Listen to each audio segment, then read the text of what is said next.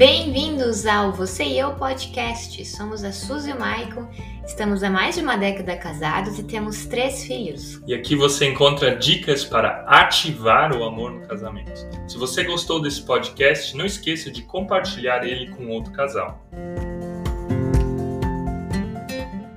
É, gente, estamos terminando o ano e provavelmente ele não foi fácil para muitas famílias e muitos casais. Então a gente quer te ajudar, a gente quer ajudar você no seu orçamento doméstico apresentando formas de vocês organizarem a vida financeira em 2022. Temos apresentar aqui o que você e eu fazem nesta casa com o seu dinheiro. Então, temos sete princípios e o primeiro desses princípios é saber identificar o seu perfil financeiro. No início do nosso casamento, que já faz mais de uma década, quem administrava o nosso dinheiro era a Suzy e por isso que ia muito bem. Não, não ia muito bem. A Suzy tinha um perfil gastador e eu tinha um perfil desligado. Eu não estava nem aí para o que, que, estava acontecendo com o nosso dinheiro. Até que a gente leu na época o livro do Gustavo Cerbasi, Casais Inteligentes Enriquecem Juntos. Quem comprou fui eu. Isso, tem a recomendação dele aqui embaixo na descrição, se você Michael quer comprar. Leu muito tempo depois. Eu li muito tempo depois, mas isso revolucionou a nossa vida de casal.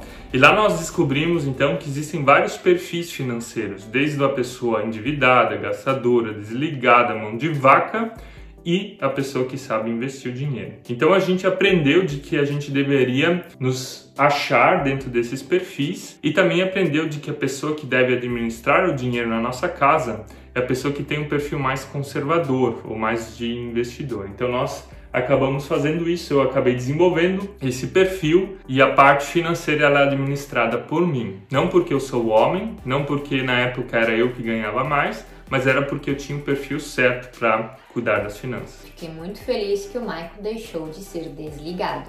E começou a sobrar mais dinheiro aqui em casa, né? Clarei entre vocês qual o perfil financeiro que cada um tem, que dirá quem irá administrar o dinheiro. E aqui entra o segundo princípio, que é uma pergunta: quem que vai administrar o dinheiro? Falamos antes. É o homem que vai administrar? Não. É a pessoa que ganha mais dinheiro que vai administrar? Não. É a pessoa que grita mais alto para administrar? Não, mas é a pessoa que mais tem aptidão de lidar com o dinheiro. Podem acontecer também alguns conflitos, por exemplo, a pessoa que mais sabe guardar entra em conflito com a pessoa que mais sabe gastar. O que, que se faz numa situação dessas? E para a pessoa que gasta mais, ela precisa então, ó, que recomendamos que ela tenha uma mesada, uma quantia estipulada já no início do mês, da qual ela irá poderá gastar. E sem precisar prestar grandes contas. Ela também não pode extrapolar aquela mesada e assim os dois estão num bom caminho. A pessoa que sabe delegar o dinheiro e a pessoa que gosta de gastar, ela sabe quanto ela pode gastar e ela precisa se mover dentro daquele orçamento. E o terceiro ponto aqui é a transparência. Por incrível que pareça, existem muitos casais que dizem o que é meu é meu, o que é teu é teu e eles não sabem quanto o outro ganha. A gente escuta esse tipo de história muitas vezes. E aqui é muito importante que vocês entendam que o dinheiro ele é nosso, ele não é dela, ele não é meu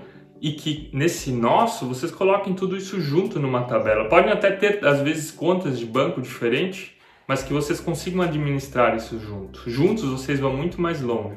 Poxa, vocês dividem a mesma casa, fazem sexo juntos, têm filhos em conjunto, dividem várias coisas. E por que, que o dinheiro ele não pode ser de vocês? Casal que quer prosperar, casal que quer organizar a vida financeira, pensa o dinheiro de uma forma junta. E o quarto ponto é não façam dívidas. E quais são as dívidas que as pessoas geralmente fazem, Suzy? Compras do mês, celular, bicicleta. Dívidas de consumo, tudo aquilo que o teu olho vê, você tem vontade de comprar. E aqui os casais acabam se endividando.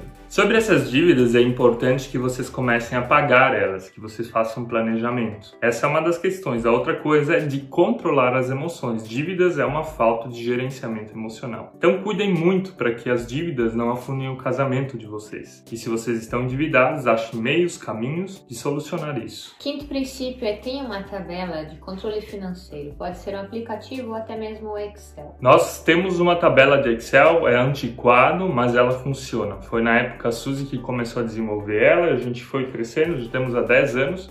E o que é ter a tabela? Na verdade, é você anotar. Você tem que anotar quatro coisas. Você tem que anotar quanto você ganha fixamente no mês, se você tem um emprego fixo, quanto que você ganha de vez em quando, como 13 terceiro, algum bônus, algum presente, quanto você gasta de forma fixa, o que, que são gastos fixos? Contas de luz, de telefone, aluguel, prestação da casa. E tem os gastos variáveis, né? Claro que o que a Suzy falou também pode ser variável, mas de uma forma geral você sabe quanto vai gastar no mês. Variáveis são aquelas coisas que saem de vez em quando, lazer, um restaurante, alguma coisa assim. Você anotando quanto você ganha de forma fixa e variável e anotando quanto você gasta de forma fixa e variável, você sabe que no final do mês precisa estar sobrando alguma coisa. E aqui é importante você ainda anotar nos gastos aquilo que você vai guardar. Você vai guardar um percentual todo mês para uma reserva de emergência, para algum investimento para algum momento lá na frente onde você tiver necessidade, para você não precisar pegar um empréstimo, mas você pegar de você mesmo, porque você tem mais ovos dentro do cesto. Sexto ponto, pratique a gratidão. Olhe para o que você já tem, ao invés de ficar sempre olhando e ansiando pelo que você ainda não tem. Pessoas felizes são aquelas que são satisfeitas com agora, com aquilo que elas já têm, com aquilo que elas já conquistaram, que não ficam se comparando com outras. A gratidão ela também vem aqui em relação a Deus. Deus, né? Poxa, quem que te deu vida para trabalhar? Te deu inteligência para fazer alguma coisa, capacidade, dons para estar tá fazendo alguma coisa. Então seja grato, seja grato com agora e mostre essa gratidão também financeiramente. Abençoe a vida de alguém, ajude uma igreja, ajude um pastor. Use aquilo que Deus te deu também para abençoar a vida de outras pessoas, se você foi abençoado por Ele. Sétimo ponto é sonhem juntos. Essa é a nossa última condição. O dinheiro, as finanças, elas precisam ter um objetivo. Se vocês não têm um objetivo financeiro, vocês também não sabem onde vão chegar. Guardar por guardar não tem graça. Investir por investir também não tem graça. Então vocês têm que saber onde vocês querem chegar com esse dinheiro. O que, que vocês querem comprar? Quem vocês querem abençoar? O que, que, quer, o que, que vocês querem que seja mais fácil lá na frente. Então tenham objetivos financeiros de curto prazo nos próximos meses, de médio prazo que vai ser nos próximos meses, de longo prazo nos próximos 5, 10 anos. Dica boa da Suzy é, acabamos repetindo o comportamento financeiro dos nossos pais. Se eles pagavam tudo em prestação, qual a nossa tendência? Nossa tendência é repetir esse comportamento. Então, Timóteo fazendo agora a parte final do vídeo, porque ele não fica quieto. Se você gostou desse vídeo, faça todas aquelas coisas que a gente pede, deixe seu like, se inscreva no canal, ative todas as notificações, compartilhe no grupo de WhatsApp, dá uma olhada no link do Gustavo Cerbasi aqui. Até o próximo vídeo e boas finanças para 2020. Não esquece do like. 22. Tchau, tchau, gente.